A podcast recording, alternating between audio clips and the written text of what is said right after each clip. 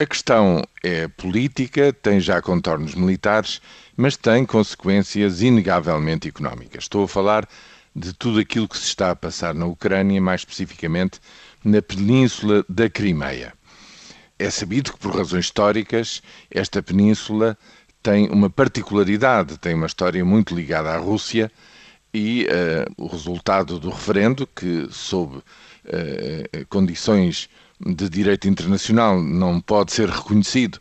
mas que é uma situação de facto, efetivamente não se pode desconhecer a vontade do povo maioritariamente russo que vive naquele território. Simplesmente, como resulta da reunião da NATO, esta intervenção significa o maior desafio à estabilidade na Europa desde o fim da Guerra Fria. É uma mudança de situação eh, gravíssima, desde logo para a integridade territorial da Ucrânia,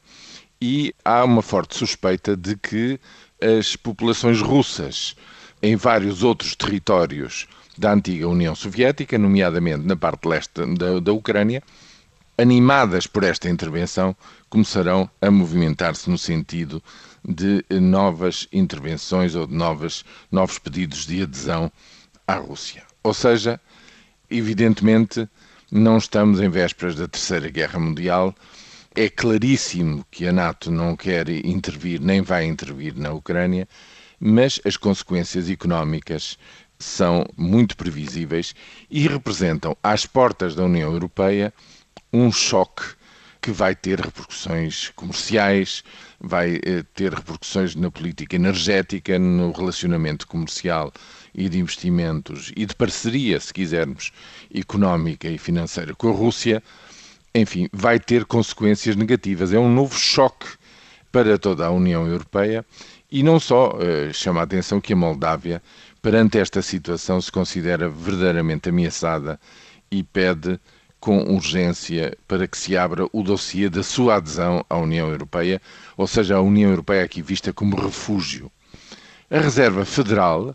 na sua reunião e nas suas posições públicas, afirma estar muito atenta acerca das consequências que a crise na Ucrânia podem ter para o sistema financeiro internacional. Portanto, isto é para dizer que mais vale estarmos atentos a isto porque o que temos pela frente não é um mar de rosas, nem é seguramente um mar calmo. A crise seguinte vem do leste e está já às portas da União Europeia.